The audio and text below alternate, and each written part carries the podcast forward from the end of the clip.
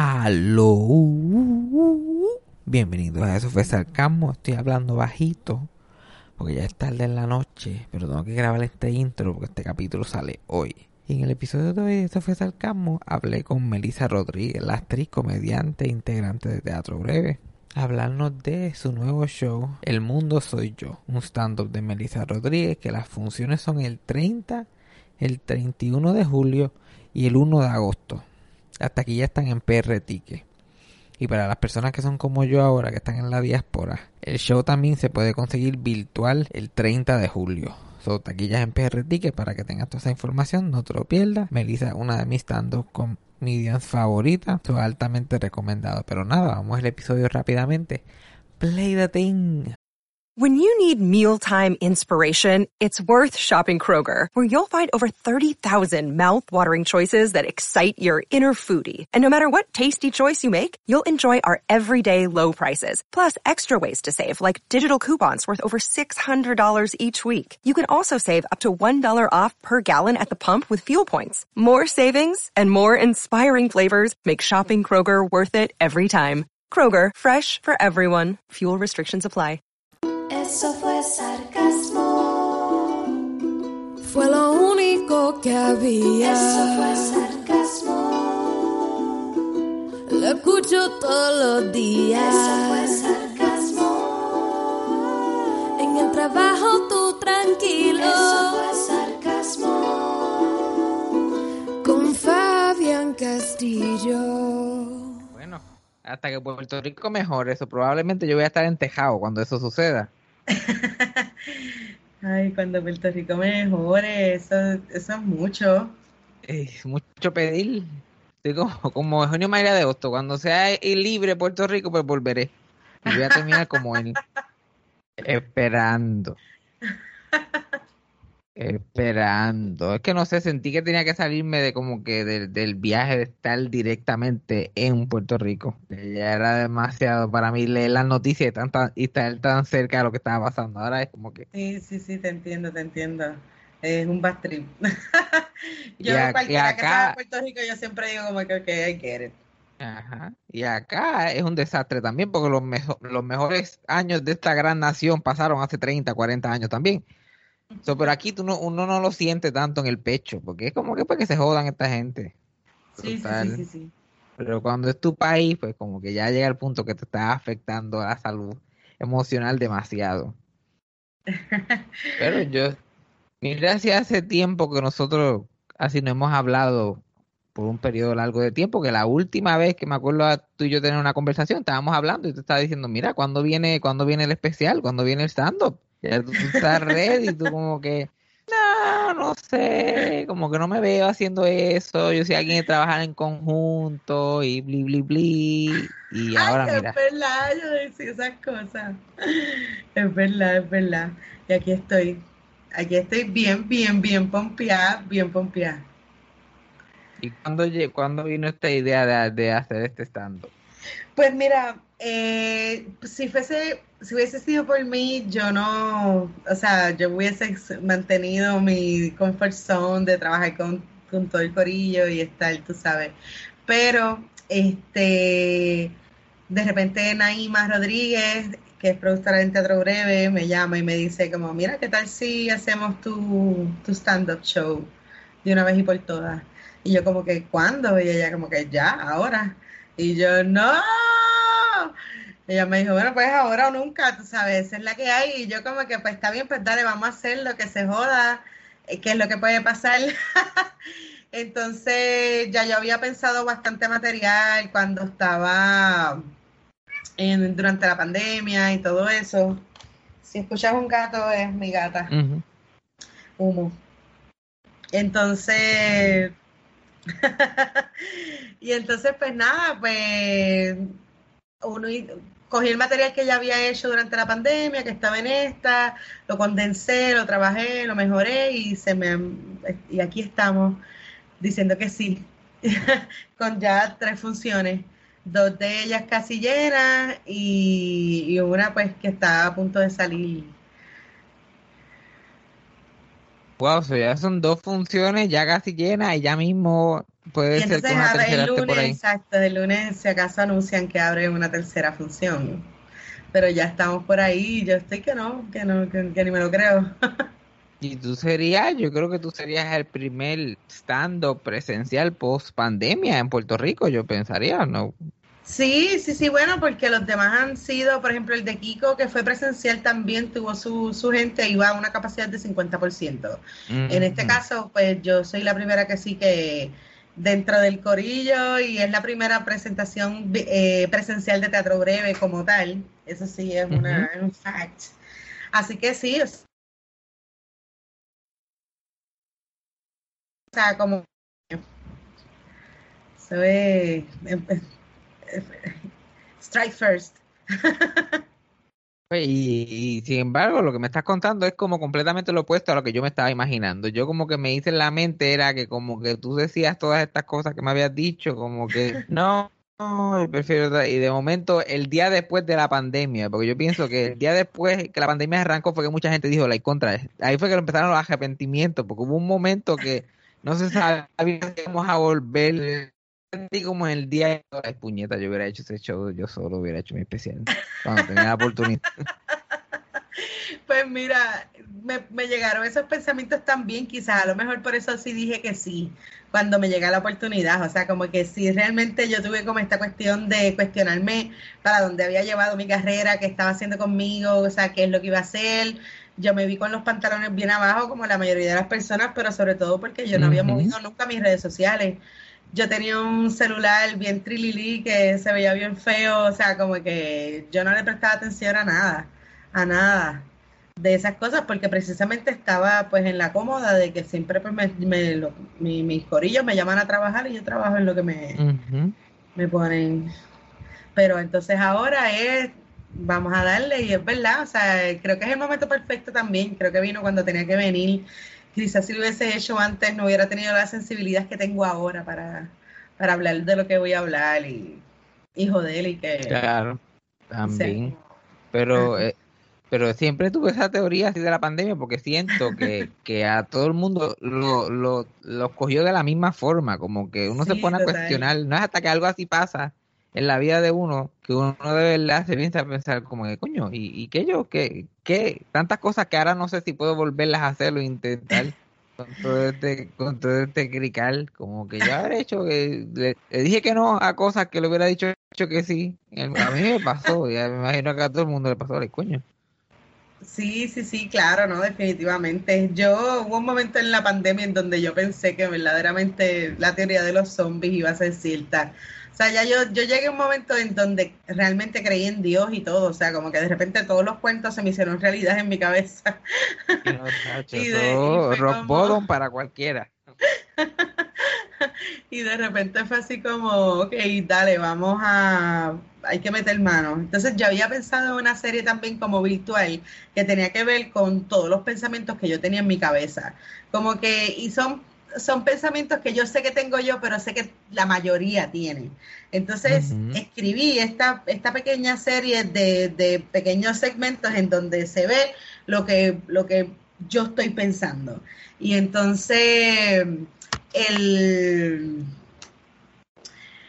eh, lo utilicé de, de promoción, o sea, como de hacerlo para promoción del, del stand-up. Y ha funcionado súper bien en las redes sociales, como ha tenido súper buena aceptación. Eh, y yo estoy súper contenta también con eso porque también fue algo que estuve pensando en la pandemia que quería hacer y lo terminé haciendo para el beneficio mío. O sea, yo lo Sí. quería hacer como también activar mis redes y lo estoy haciendo y es lo que es, es el efecto que ha tenido, pero como el efecto ha beneficiado el doble, porque pues también me ha beneficiado con la parte de las taquillas y que la gente se interese, porque pues obviamente pues yo no soy súper famosa, que me conozco un cojón de gente, o sea, como yo no soy prime artist, tú sabes, como que tú buscas Melissa Rodríguez y tienes que bajar un montón en Google para encontrar algo mío. Melissa. Rodríguez, Puerto Rico. Es que hay como Para que te 3 salga millones de Melissa Rodríguez.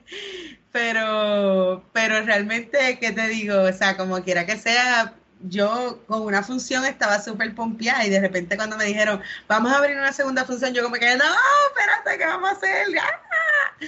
Pero cuando ya me dijeron que estaba soldado, estaba yo, yes, vamos a hacerlo, vamos a meterle caña a esto, bien bueno. Y como y estabas diciendo que este stand-up va a tener temas que tú como que nunca has querido tomar en, tocar en tu stand-up que has hecho en el pasado, son cositas, nuevas vertientes. Pues mira, eh, ha cogido muchos giros el stand-up, como que cada vez, cada, mientras lo voy chequeando, lo voy depurando y lo voy depurando y lo voy depurando.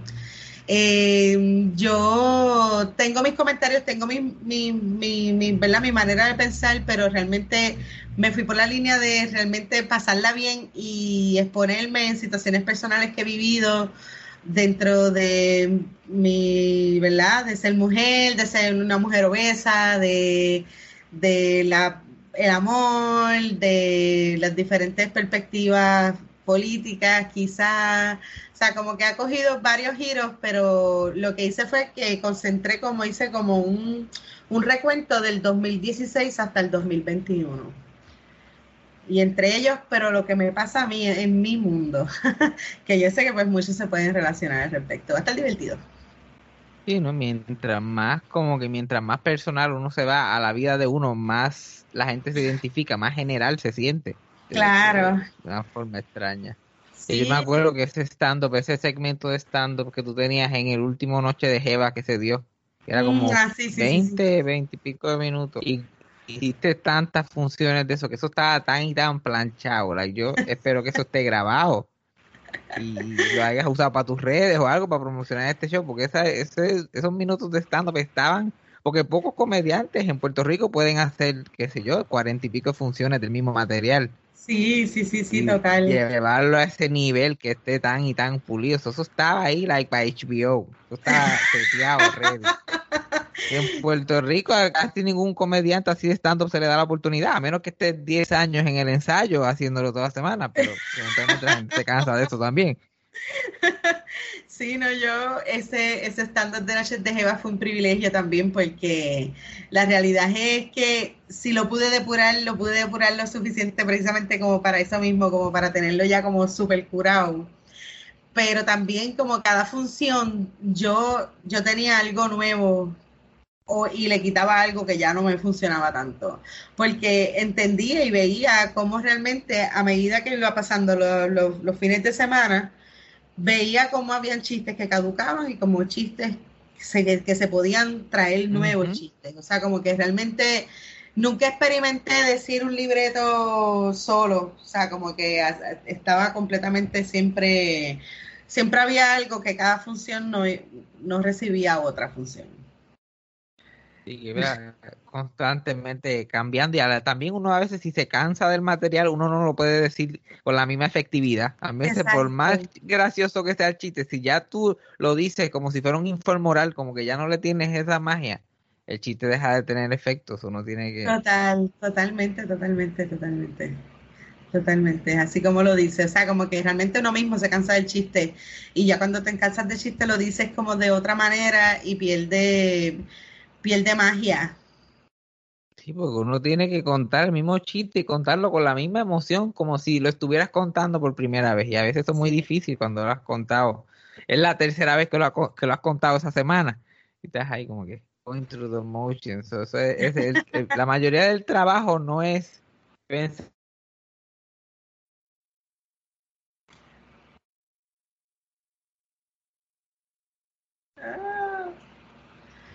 Me fui. Te estoy viendo todavía, ¿tú me ves? Sí, te, te veo, ahora sí.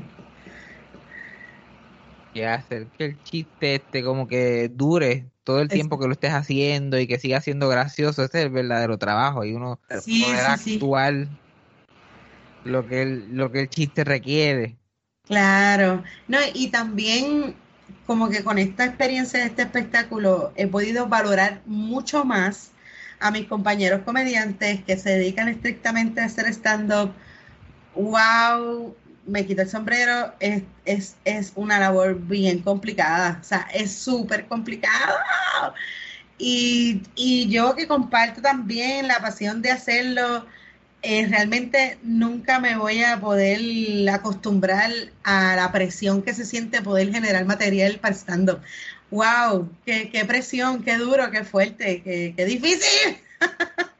No, yo no sé cómo Kiko se puede sentar y escribir uno así en su computadora, así porque sí. Y ya este es el tercero en el año y toma, y vamos. Sí, sí, sí, wow, no lo, se lo dije, se lo dije también, no lo puedo creer, o sea, como que esto es bien difícil también las expectativas que uno quiere como que cumplirle a la gente versus la de uno mismo, las inseguridades de esto, esto dará risa, esto funcionará, Sí, esto no la, la- funcionará. la gente cree, eh, la gente cree en uno ciegamente por, por, por la reputación de uno y es como que yo nunca he probado nada de esto. Esto va a ser ese día que nos vamos a enterar juntos. Vamos a enterar juntos. Ay, Dios mío. Mira, yo, yo estoy bien contenta, de ¿verdad? Que, que yo estoy súper pompeada. Ahora mismo yo digo, mira, ya, ya a este nivel, ya lo que queda es pasarla bien. O sea, como a este nivel ya yo digo, ya que carajo, ya ahora es que hay que meterse, pero yo digo que si cualquier cosa me va bien mal, me empiezo a ennuar. Sí, ¿no? Al- Algo te inventa, algo te inventa, pues. Algo va, algo va a salir. algo, algo. Inventa algo. Porque e- esta es la cosa, uno tiene que poner su cara en un póster y ponerle nombre y todo eso, pero uno, uno también va con ese nivel de cómo será esto, porque yo nunca lo he visto tampoco, este show. Yo nunca haría, yo nunca haría un show así, un especial sin practicar pedazos del, por lo menos pedazos grandes del material en otros sitios, en un open mic o en cualquier otra cosa. Y yo sé que Chente cuando hacía sus especiales hacía eso también. Pero Kiko no lo hace y Kiko le va súper bien. Imagino que tú no lo vas a hacer tampoco. Eso es como que ensayarlo sí, allí. Exacto, yo sí lo estoy ensayando y estoy llamando gente para hacerle el material eh, y he logrado gente que llore de la risa, así que por lo menos por esa parte pues sé que mis allegados me, se van a reír. Pero es que también la gente que va a ir a ver, yo siento como que también es gente que me va a ver, es gente que me ha visto, es gente que me conoce, que sabe lo que yo voy a dar. Y los que no me han visto, le han hablado de mí antes, o me han visto en videos, o me han visto haciendo personajes.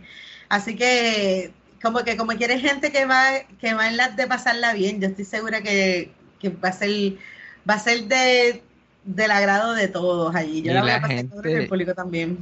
La gente está tan ready para solamente compartir aire con las otras personas, tan siquiera, que ya eso, ya, ya eso es un plus. La gente no quiere salir y verse las caras completas y poder torcerse encima unos del otro. Es- ya eso tienes este punto a tu favor. Sí, Y la, la gente te quiere ver a ti y la gente ya conoce tu voz cómica, lo que tú, lo que tú vas a traer a la mesa, ya tienen una idea. So, Exacto, exacto. Sí, sí, ¿no? Y definitivamente como por ese espacio me siento bastante tranquila porque como sí he podido ensayarlo mucho y todavía me falta mucho ensayo, pero yo lo que hice fue que como ya yo había escrito mucho material anteriormente, pues pude hacerlo con el tiempo suficiente como para poder ensayarlo, reunirme con la gente, decirle, cambiarlo, o sea, aunque siempre estoy cambiando cosas, añadiendo, poniendo, quitando, ta, ta, ta, porque yo creo que ese editaje yo pienso que nunca se acaba, que es como los pintores que si los dejan siguen pintando A el la- cuadro. la última función todavía le estás quitando cosas, poner esto al principio, esto atrás. Sí, sí, sí, sí, sí. Los otros días estaba loca porque te, se acabara todo esto, como que ya, ya, que sea lunes, pero ahora mismo estoy como, me lo quiero gozar, me quiero gozar todo el proceso, saborearme toda la experiencia entera. Y he tenido un equipo de trabajo que me ha hecho la experiencia inolvidable, o sea, como que todo ha sido, todo ha fluido tan perfectamente, o sea, como las muchachas con las que trabajo en Teatro Breve, Camil, Vanessa, Jasmine, Cristina, tú sabes, Bianca, Naima, como que todas son mujeres, solamente hay un hombre, se llama José Carlos, y Yarimar, que van a estar conmigo compartiendo escena. Así que ha sido como una experiencia súper linda, como un campamento de verano que uno la pasa cabrón y como que después te tienes que despedir del nene que te gustó con un beso y, y como que no lo vuelves a ver nunca más. Pero, pero lo bueno es que este no va a ser el primer campamento. Estoy seguro que van a venir más, más especiales por ahí, más shows en el futuro. Ya, ya tienes el, No, Ya tienes el cosa a la equipito. vez. Una cosa a la vez. Vamos Yo como, como, como, como Kiko viene aquí promocionando un show y ya anuncia el próximo que tiene, pues yo asumo que tú eres, que tú eres igual. Mira, Kiko es una máquina, yo te lo digo, o sea, Kiko es una máquina. Yo creo que yo voy a necesitar como dos años de vacaciones después de hacer esto. Yo no sé cómo él puede. Yo no sé cómo él puede. Él es, él es como esa tía, esa tía con OCD. Sí, obligado, Cuando, Kiko. cuando no está haciendo una cosa, está haciendo la otra. Se pone, si no tiene nada que hacer, se pone a fregar, se pone a limpiar la casa. Yo, nene, siéntate cinco. Yo nunca lo he visto sentado. Sí, yo como creo cinco que años, nunca lo he visto sentado. es verdad, y eso que se operó de las rodillas. Como que Se, Se supone operado que- de las dos rodillas. de las dos rodillas y como que, hello, tú eres gordo, o sea, siéntate, como- Relájate. Lo lograste, cógelo con calma, uno sabe, disfruta, de un éxito antes de brincar al otro. Exacto, Pero hay gente que es así, hay gente que necesita todo eso, eso con- constantemente. Y ahora, y, y ahora que le, le están metiendo a las redes y estás viendo como que frutos, como que conectando con la gente, vendiendo Ya taquillas, llegué a los como que 5 mil seguidores. mira para allá.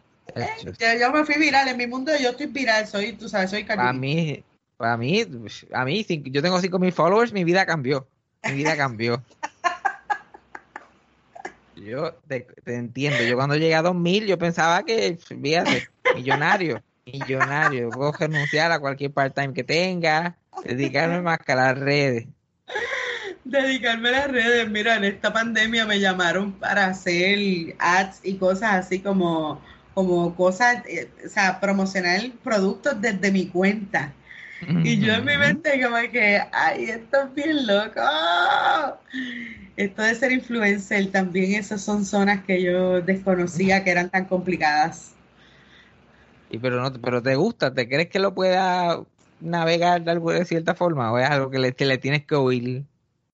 Yo, yo no sé, es que me siento haciendo eso, te lo juro, me siento como un adolescente en Choc and Cheese, como, como, como si es como que ya me pasó la edad de estar aquí jugando, estoy aquí tirándome como cuando tienes 10 años, pero todavía te regalan como Barbies y Nati Horas para que juegues.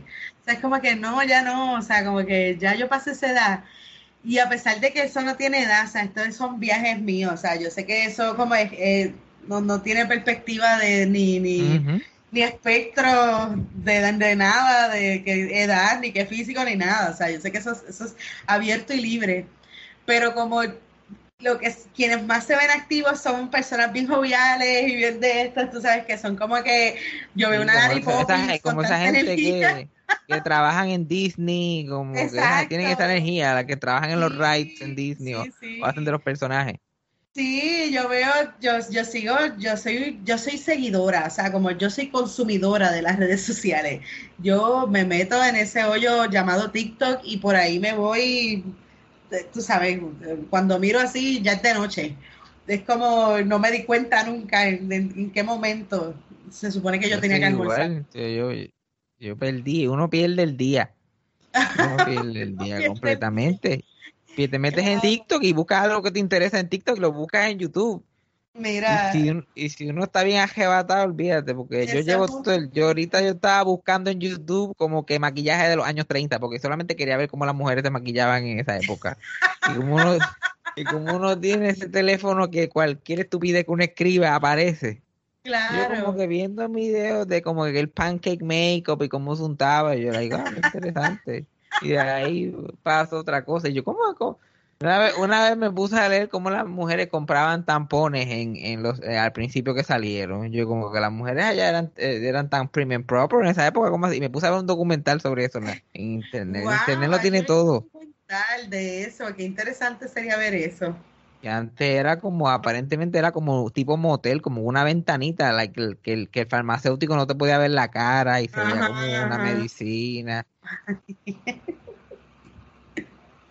Internet, el internet es lo mejor que ha existido. Va a acabar con nosotros, pero también es lo mejor que ha existido ever. Sí, sí, Pero sí, en, el pero en cuestión de, además de, no, to- no, no todo tiene que ser así influencer completamente. ¿No, ¿Nunca te has pensado tener un podcast o hacer contenido para YouTube, para una página de YouTube o algo así Pues, por el estilo? Pues mira, ahora que en este media tour que he tenido, que he podido compartir muchísimo con diferentes compañeros que hacen podcast y que la he pasado, o sea, el podcast de Camila y Cristina de Yo esperaba más de ti, Eh, yo sé que ustedes son hermanos, así que sé que lo puedo mencionar sin problema. Wow, qué buena entrevista, la pasé tan bien, me divertí tanto, era como que no me quería ir de allí, qué genias, son excelentes. Y yo como que estaba así hablando con Vanessa eh, y le digo como que deberíamos hacer un podcast tú y yo. Y después me fui para 24 Frames, que by the way, vi una foto tuya allí con este muchacho, ¿cómo es que se llama él? Ay, Dios mío, no. Gaby. Gaby. Pues me, me, me quedé allí un ratito y también la pasé súper bien. Y él tiene un equipo de, de un estudio entero que está impresionante. Y él allí como que, nada, allí la orden de allí. programación y cosas. Sí, sí, sí. Está bien bueno, bien chévere.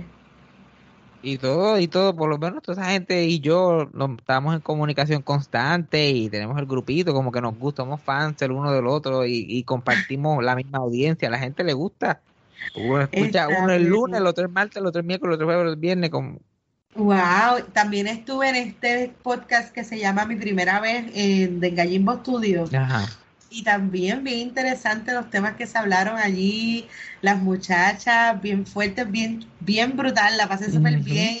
Fui a Catando Chino, que ese corillo también está bien loca y estaba compartiendo con Kiko en el, en ese podcast. Y, y la verdad es que me impresioné porque el Come Crica es un tipo bien, bien inteligente.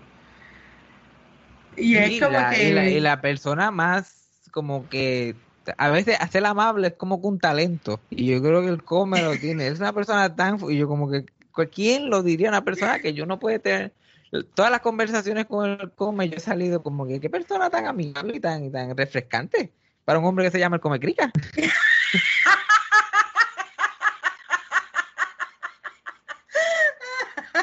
Bien. Bien brutal.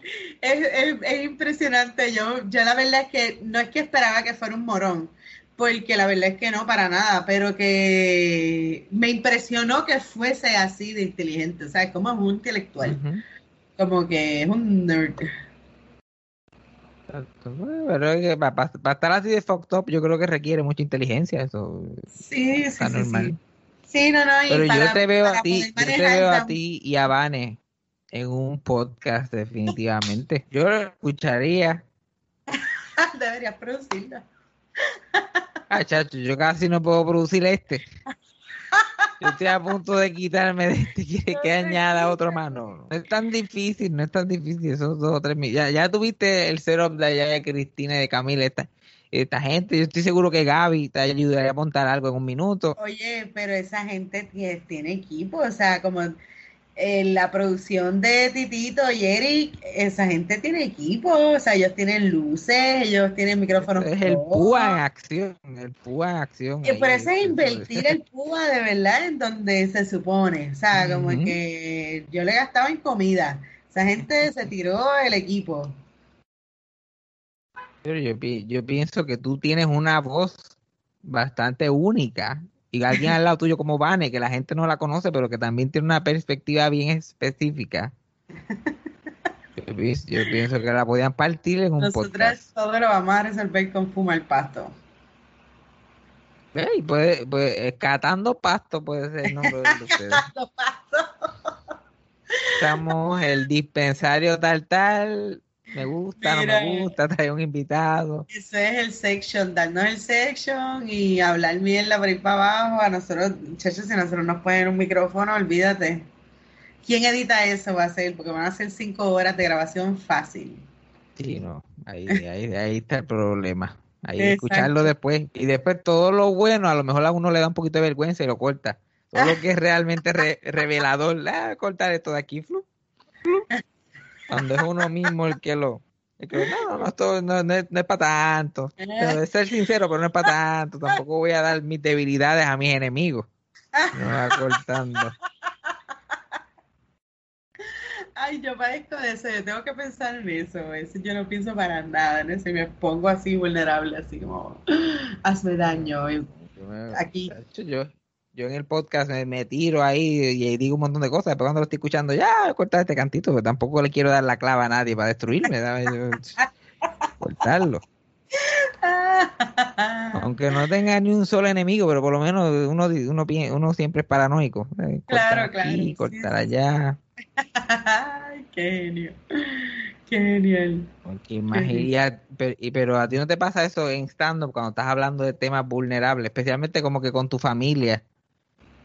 Mira, ¿Qué va a pensar mi mamá? ¿Qué va a pensar fulanito? ¿Qué va a pensar? O tú Pues, pasaste esa etapa ya Ya bastante pasé esa atrás. etapa, sí, sí, sí. Ya ellas me han visto en mis peores momentos porque mi familia me ve haciendo impro. Así que ellos me han visto mamando bichos eh, imaginarios. Ellos me han visto jompear a mis compañeros de manera brutal y brutal y salvaje. Me han visto hacer declaraciones completamente ateístas y, y comunistas y socialistas. O sea, ellos me han visto en mi en, en Sí, cosas ya, que ya. escandalizar. Ya, ya, ya lo peor, pues ya lo peor pasó. Ya, Sí. ya, cualquier cosa después de eso, como que hablar de ser o gorda o de cualquier otra cosa, cosas de mujeres, completamente irrelevante con lo que ellos han visto previamente. Sí, sí, sí, en ese stand-up de la Jeva yo decía como, como los gordos no se pueden ver la, ¿verdad? Si tú eres gorda y si tú te crees que eres gorda y te puedes ver el toto, pues no eres gorda. Así que mi mamá ya sabe que yo no me puedo ver el toto por la barriga. Y esa es la alguna- que ella quería tener. Por lo menos. Y qué cosa, como a uno no le importa que lo sepa todo el mundo que te conoce. Pero cuando llega ella tu mamá, ahí que tú no se da cuenta. Ah, no, ¿verdad? Yo dije eso y eso es conocimiento público. Espacio completo. Ay, yo, Saben que yo obvio, ella también tampoco se lo ve.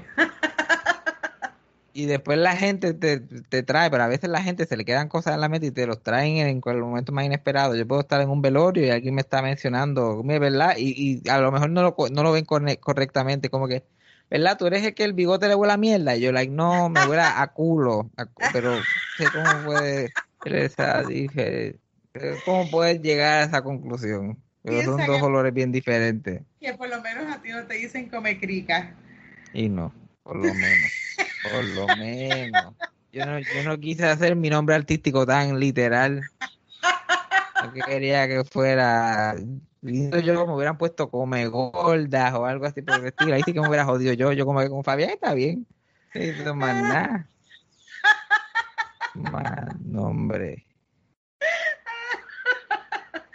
Ay, me muero.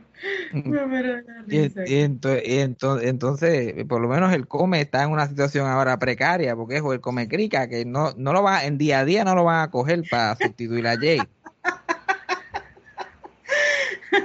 Pero si se va más, si se va más PG, se llama el come, y él ha tenido un problema de obesidad en su futuro, so, también tiene el come, que también la gente lo va a joder con eso. Ah. So, él no pensó eso, él no pensó eso bien. Él, él, él, él- yo, yo siempre tengo curiosidad si en verdad él ha tenido como un momento de estar con sus padres y que alguien le grite, come crica. Yo estoy seguro, estoy seguro que sí, que le ha pasado muchísimas, muchísimas veces. ¿Tú te imaginas tú estar con tu mamá y que te griten come crica? Pues mi mamá ni miraría porque sabría que no es conmigo. Ella jamás se sospecharía que soy yo. Me lo, pueden, me lo pueden gritar en la cara y ella como que, ¿quién será que le están hablando? ¿Tú sabes aquí?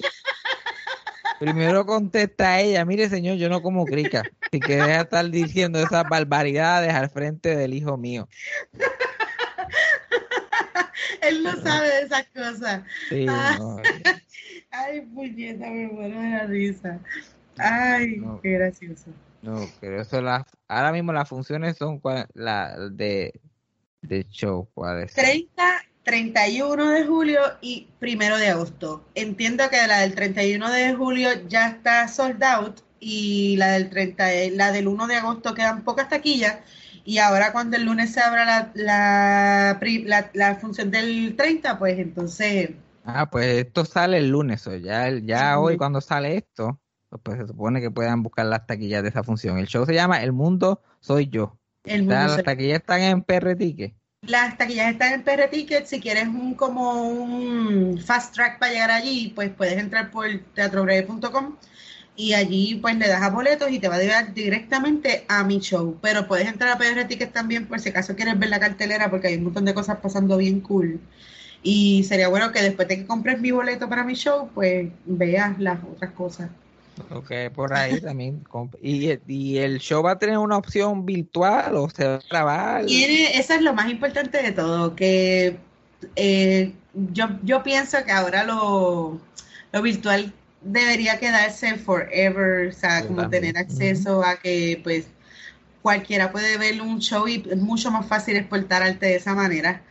Eh, así que pues sí, es híbrido, puedes verlo virtual. El virtual solamente se ve el 31 de julio, pero ahí pues obviamente puedes verlo en el momento que quieras porque no hay un límite de, de compras, así que Es perfecto, porque tanta gente ahora como yo que están por acá que quieren ver, tener esa experiencia del teatro. Hay un público loco por, por poder ver esas cosas y ahora se han saltado con los shows de Kiko los shows de mucha gente que son virtuales.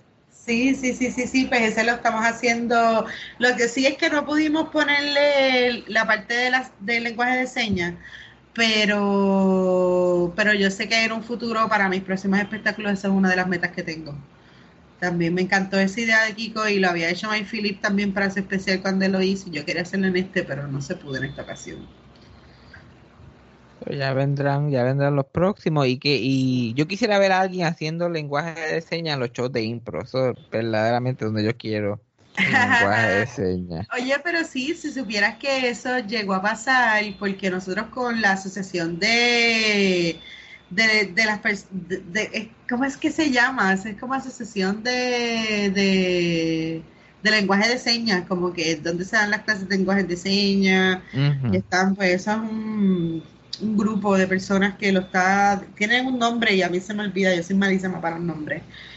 Pues nada, que ellos nos contratan a Lipid cuando yo estaba trabajando con la Liga Puertorriqueña Improvisación Teatral y ellos quisieron coger talleres, los que hacen la, la, la seña y para los sordos y, y algunos improvisadores sordos también estuviesen, estuvieron con nosotros y la experiencia fue bien buena, bien divertida y improvisadores geniales, o sea, como pienso que tiene una salida bien buena y yo creo que ellos han seguido improvisando como que ellos mismos por su lado trabajando la impro. Sí, la, impro ha, ha subido como desde, desde la Lipid a- en hacia el- adelante, como que se ha construido diferentes grupitos y la impro se ha convertido, ya la gente como que no pregunta tanto cuando dice, cuando le dice que van a hacer impro. Antes era un Sí, concepto sí, completamente extraterrestre para la gente en Puerto Rico. Sí, bueno, eso empezó técnicamente con Lipid, cuando Lipid se formaliza para ser la primera escuela que investiga como tal la, la- la técnica. Y eso pues ha generado que otros grupos se hayan conectado. Es como la base de muchos comediantes como que, que también han, han- han estado con, o sea, un Kiko, un Chente, un Bestia, eh, el mismo Chicho, Eric, o sea, como que Esteban, Esteban Ruiz, este, o sea, como que tienen como una base de impro que les ayuda un montón a, a ser parte de, no todos salen de la Lipid, pero, pero, pero, pero sí de conocedores de la impro. Yo como le tengo terror a la, a la improvisación, ¿cuántas veces no me invitaste a, a, a clases y eso? Yo, ay, no, yo creo que yo no. Ah, Yo no tengo te- esos instintos de trabajar en grupo. Yo empiezo a y se ahoga todo el mundo y yo y yo me quedo con la balsa. Yo no soy un, un- trabaja con todo el mundo. Pues, Pero sí. esas cosas no, no te arrepentiste en la pandemia de no hacerlas. no, esa no. Sí, esa sí que no. Yo como que no, yo creo que yo no. Pero, porque está, está es que el ego, el mismo ego de uno, después si uno es bueno ya haciendo stand-up, el hecho de estar frente a un público y necesariamente no tener ese éxito inmediato, es como, ¿para qué? Ya yo le he pasado mal lo suficiente en esta vida, ¿por qué tengo que pasarla mal otra vez? Está bien que quiera crecer como persona, pero no es para tanto. No es para tanto tampoco. Bueno, Oye, también. tú, yo acordándome ahora, yo no sé si tú te acuerdas, pero cuando nosotros nos conocimos, que Sagrado nosotros este, eh, pero, no nos conocimos en Sagrado, primero nos conocimos como que en stand por lo Ah, menos yo los los recuerdos míos. Sí, sí, Y sí, sí. rápido como que cliqueamos, tú, eh, yo te vi haciendo stand, tú me viste haciendo stand para mí, qué sé yo, qué, nos hicimos, podíamos decir admiradores de lo que hacía el otro y qué sé yo, qué más. Y de momento los encontramos en Sagrado, porque yo estaba estudiando en Sagrado en ese momento, fracasando en todas mis clases, pasándola mal. Y una de las profesoras era Melissa. Yo me acuerdo, porque esto fue, esto fue un día bien interesante en mi vida profesional. Yo me acuerdo de ir por la mañana a una clase que yo no había ido en semana. Era una clase de actuación y tenía que hacer un trabajo ahí de un monólogo. y Yo no me sabía el monólogo, no lo había leído. Pero me, yo siempre voy, como es por porcentaje, yo como que a lo mejor de nueve puntos en nueve puntos puede ser que yo llegue a algo antes de, como que pues al final de todo puede ser que yo tenga algunos puntos acumulados. Yo hago, lo hago. Yo creo que, que y ya yo estaba haciendo stand-up durante eso y yo estaba tan mal preparado para esa presentación que me dio como hasta un ataque de pánico allá arriba trepado. El- el- lo único que yo vine a hacer fue pararme al frente de la tarima para a- por lo menos coger tres puntos por, pre- por estar presente, por hacer acto de Exacto, exacto, presencia. Por no faltar. Sí, y, de momento- y obviamente me colgué de tal manera y una de las que estaba evaluando me era Melissa. So, ella me jaspó el cero bien grande. Y yo, pues eso fue como a las 8 de la mañana. Y yo pues sigo con mi vida normal, otro día fracasando en Sagrado. Yo estuve como seis años allá haciendo eso mismo. Y después me acuerdo por, eh, me acuerdo esa noche, me llama Oscar. Me dice, like, mira, voy a janguear en tal y tal sitio, ¿quieres venir? Que estoy pasando por Sagrado ahora. Y yo, pues dale, yo me monto contigo, dale, vamos para encima. Y me voy, y qué sé yo qué más, y ah, vamos a encontrarnos con otra gente en Ocean Park, y bla, bla, bla, y no sé, y sentamos en una frisa, y estás tú. Yo terminé el día con la persona que me colgó, estás tú, está Titito, está Oscar, estoy yo. Y Yo estoy aquí, yo estoy, yo estoy relajando y riéndome y hablando con la persona que me colgó no hace ni, ni, ni 12 horas antes. Pero yo te colgué. Yo, yo Sí. te valgo mal. Bueno, yo, yo me, el que me colgué fui yo, tú fuiste que lo ponchaste y lo, lo- lo aseguraste. Qué cabrona soy. Yo que a mí me a mí no me gustaba colgar la gente en sagrado. Tiene que ser que hiciste una locura. No, era fatal, fatal. Era, yo me paré allí. Empecé a mirar mi celular porque tenía como que el email de lo que tenía que aprenderme. Bendito. Y yo era, wow, lo que es esta vida, lo que es esta vida es sagrado. Por la mañana me, me cuelga la profesora, por la, por la noche estoy con ellos arrebatados los dos en la playa, hablando mierda no relacionado. Y nada relacionado y yo ni acordándome de seguro como que eso había pasado. Pero gracias a Dios, gracias a Dios. Pero probable- yo creo que te acordaste porque fue algo bastante, bastante grande en, en tu, tu- Por lo menos ese día tú tuviste que haberte acordado. Proba- Probablemente fuiste el- el- pa- por salvarme a mí. Déjame no mencionar que yo colgué a este hace unas horas atrás. Vamos a mantenerlo en otra Pero cosa. yo, yo no, yo no sé, yo no sé si yo te colgué. Yo recuerdo que haber dicho como que creo que a lo mejor que tú no te lo sabías de memoria era, pero no recuerdo haberte colgado. Haberte puesto cero, no creo. ¿Tú te imaginas? clase Ay, qué Yo cabrona. la pasé Yo- con C. Yo, yo creo que yo esa clase yo la pasé por C porque mi estrategia funcionó de pararme ahí y por lo menos intentarlo. Sí, no, porque yo, o sea, como no, no recuerdo haber pensado como que diablo, qué desastre, vamos a darle ser a este muchacho que, que muera, que muera aquí. Bueno, pero en, en- en comparación con los otros estudiantes de teatro en Sagrado, pues a lo mejor no se veía mucha diferencia. Pero Ay, qué fuerte. tú eres- claro que tú eres- no. tú eres, bueno, tú eres una de las pocas personas que ha salido de teatro en Sagrado y que ha tenido una carrera exitosa. No conozco a muchos otros más. Bueno, Carlos Marchán es de, es de Sagrado Corazón y Cristina Robles, Héctor Escudero, eh, Suset Bacó. Entonces, Baco estudió producción de televisión, unrelated al teatro en, en, Um, pues Eric Chicho estudió en Sagrado. Eso no es un buen ejemplo, pero. Yo pensaba, él no, él no, él no había, él no es de España, él no tuvo toda su educación en España, pensé yo. Yo escuché que él había sido hasta baloncelista en España, no sé si eso es cierto.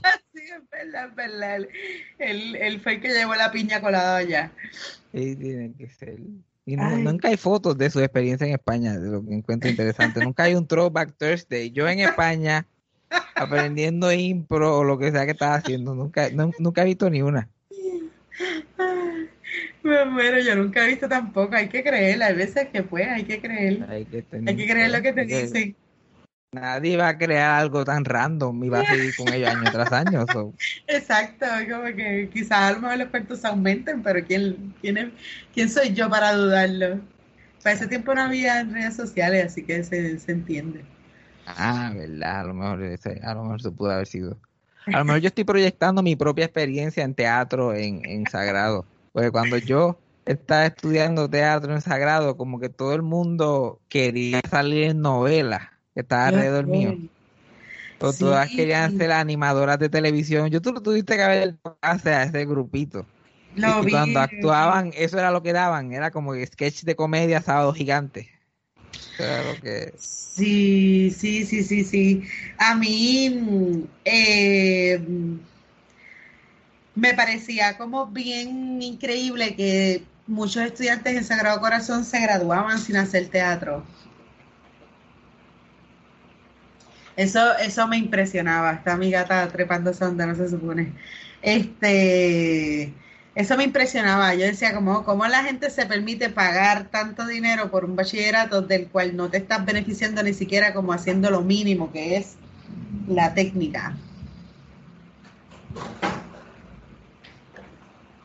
No. ¿Cómo? está viva, está viva. no, porque se, Sí, escuchó, escuché más que un cantazo. Sí, está viva, es que ella está ahí tratando de, de comerse algo que no se supone. Sí, es que yo no sé cuáles eran los planes de la gente que estaban estudiando en Sagrado Teatro, como que tenían unos planes demasiado de, de... Los planes eran como que muy grandes para lo que estaba yo, como que primero tienes que aprender a actuar y no estás haciendo nada para aprender. Sí, ¿no? Y, y que verdaderamente eso pasa con muchos jóvenes como que, y ahora con el viaje del influencer más todavía, pero pasa con mucha gente que desconoce que el teatro se estudia y lo que significa estudiar teatro. O sea, como que estaba hablando hace poco que cuando yo empecé a estudiar teatro, un poco en el fondo también iba con esa ignorancia también de idealizar unas cosas que no, no necesariamente iban de acuerdo y a medida que fui aprendiendo cosas pues obviamente se, empecé a salir de lagunas y de, y de, y- y de fantasías que me hacía que, que no para nada eran realistas. Y, pero que me encontré con un mundo mucho mejor, o sea, como que me, me encontré con el andamiaje teatral, que eso para mí es una es magia, es fantasía, por eso es que me molesta tanto que ocurra, que, que, que haya gente que se gradúe de la universidad sin hacer teatro, eso, eso no tiene sentido. Sí, no es que yo siempre encontré que las clases de teatro, como que por lo menos en Sagrado, no eran muy completas, como que había profesores que estaban bien puestos para como que enseñar esto de una forma apropiada, había otros que, ok, vamos a jugar, vamos a jugar y a perder el tiempo, y, uno terminaba como que no aprendiendo nada, y habían otros, y era, era difícil porque todo el mundo tenía su misma ot- estrategias diferentes de cómo enseñar eso, y al final uno terminaba como que confundido de todo lo que estaba pasando. Sí, porque Y- igual también Ajá. hay muchas cosas, por ejemplo, que tienen que ver con leer y al estudiante de teatro en Sagrado no le gustaba leer. Entonces, que tiene mucho que ver con memorizar. O sea, como que cuando yo di clases de actuación me, me tuve ese problema bien fuerte, como que tú te estás metiendo en la profesión donde es lo, lo único que haces es leer, de hecho. O sea, es como que la parte actoral es, es casi como un 15%, el resto es leer y leer y leer y leer y leer. O sea, como que yo creo que si estás en la profesión equivocada, o sea, como que eso yo siento que pasaba bastante. Sí, llegaban allí, le decían leer de tal cosa, y, y tal día lo discutimos, y llegaban Pero para nada, exacto, no, no podían ninguno, entender. ni uno solo lo había leído. Ni uno solo lo leía. Y era bien fuerte porque uno pues, pues entonces como a- yo, yo me fui bastante técnica y la teoría se las iba dando mientras trabajamos técnica y más o menos como que sostenía el argumento haciendo. Y todavía como que cuando yo lo estaba, cuando yo, yo estaba dando clases en Sagrado Corazón, que era que como 2000, 2015, 2014, 2015, por ahí, 2016. 2016 también. pues más o menos como para ese tiempo, como que todavía no estaba esta cosa de los influencers como están ahora, de la misma manera, el mismo acceso. Se existía, se existía, sí estaban, porque estaba YouTube, estaba, o sea, ya, ya gente era alguien, tú sabes. Pero como que todavía no había esa aspiración como ahora, y creo que ahora como que aprovecharía como todo este medio para poder trabajar la parte actoral desde otra perspectiva. Y es algo que te que disfrutaste la experiencia, ¿te gustó dar clase? ¿Te gustaría hacerlo otra vez? A mí me, me gusta dar clase, no es lo mío. Eh, pienso que creo que puedo ser buena maestra porque fui mala estudiante y creo que puedo tener estrategias para poder el- enseñar cosas. Pero no te puedo decir que es mi cosa favorita de hacer. O sea, como que cuando yo doy clases, porque verdaderamente quiero trabajar e investigar algo que tengo en la mente que no lo puedo hacer sola. Entonces, pues me doy clases para poder hacer mis teorías, cumplirlas con otros. Me acuerdo que uno de los profesores de teatro que yo llegué a tener en Sagrado, uno era este Rocky Venegas. Rocky Venegas. como un monstruo de la actuación, uno de los mejores actores que ha tenido este país. Y él está tan harto. Él está tan harto. La vida le había pasado por encima a ese hombre. Desde que se ganó la última huevana para acá, no había sido nada más que tragedia. Mira, él fue mi, él fue mi profesor, eres mi mentor. Sí, like, era tremendo, pero él estaba tan alto. Yo creo que él no duró ni, ni un año más o dos después que me dio clase a mí. Ya él estaba Él como se que- retiró, sí, sí, sí. Él se retiró, nosotros somos bien amigos y la verdad es que sí, él estaba bien frustrado. Estaba bien frustrado con el tipo de estudiantado y que de hecho, con, o sea, él fue mi, él fue mi mentor y yo hice mucho teatro con él. O sea, nosotros hicimos muchas obras de teatro, fácil, fácil como 10 obras de teatro con él. Y él no volvió a hacer más nada. Después de mi generación, no volvió a hacer más nada con más ninguna otra generación de estudiantes. Yo no lo puedo ni creer, yo no lo podía ni creer. Y como que, no sé, se cansó y snapped. Y también, like, él iba al salón de clase y solamente estaba la clase completa peleando. Like, su, él, como que lo, es- había su ahorro, estaban en los bonos, eso que lo habían degradado a chatarra. Su mamá tenía demencia, like, todos estos problemas personales. Y yo, like, ya, este tipo está, like, ready para irse para el carajo. Estaba tan alto y después los estudiantes ninguno ninguno leía, ninguno trataba nada, ninguno sabía quién carajo era él. Es como que cuando yo, cómo yo puedo ser famoso y él estaba, like, me acuerdo que nos dio un discurso de 40 minutos de que ninguno de ustedes va a ser famoso. Quítense en eso de la mente ya. Ay, Y, me- y sí. siempre me acuerdo que, con- que contó una anécdota. Yo tengo una amiga y como que un nombre de una actriz que había trabajado aquí en Puerto Rico, se había ido para Estados Unidos y ella me llama, ella tiene la edad mía, qué sé yo, era como 62 o algo así en, el- en aquel momento. Y ella me llamó porque ella le habían dado una parte como una persona de front desk en un hotel en un episodio de Modern Family. O sea, de, de seis segundos. Y esa mujer estaba emocionada. Esa mujer estudió conmigo hizo, y todavía está en esa. Y, está en y ustedes se creen, ustedes, que ni leen, se creen que van a ser famosos. Como que se le meó encima a todo el mundo allí. Todo el mundo salió tan encojonado. El único, el único que me estaba riendo era yo. Yo, me coño, verdad. Este tipo tiene toda la razón. Ya. Era así esos discursos también cuando yo estaba. Y en verdad nadie se hizo famoso. Si no se pone a pensar en verdad, ninguno lo fuimos. Mira, si él, si a la hora de la verdad ni él se hizo famoso, ¿qué, qué esperanza tenemos nosotros? Sí, mano. Sí, ¿Qué mano. esperanza Y la verdad es que por eso es que también yo pienso que a veces con los pequeños triunfos, como vivir de esto, es, esas son cosas con las que uno, yo, yo me voy a llevar a la tumba como cuando mi inexistencia, o sea, yo sé que eso es algo que yo por lo menos voy a, en, en esta vida quiero cumplir y es vivir del teatro, o sea, como vivir de lo que hago, de mi arte.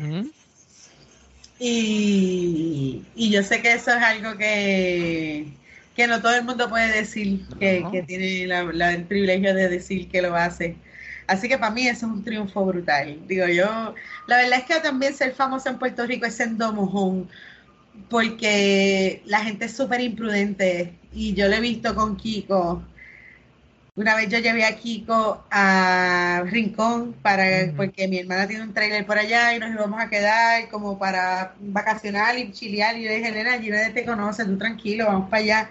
¿Me puedes creer que cuando ese hombre asomó la cabeza, toda la gente en la playa hizo, ¡Mira quién está ahí! Y salieron de la playa, pero como si fuese Ricky Martin. Yo decía, ¿pero qué pasó aquí? Como si hubieran lo dicho cogieron. tiburón en el agua. Tiburón así mismo lo cogieron del brazo en una pa lo jalaron para que se tomara una foto en la pandemia eso fue horroroso o sea fue una experiencia súper terrible y él estaba violentado o sea él estaba como que ¿qué es esto?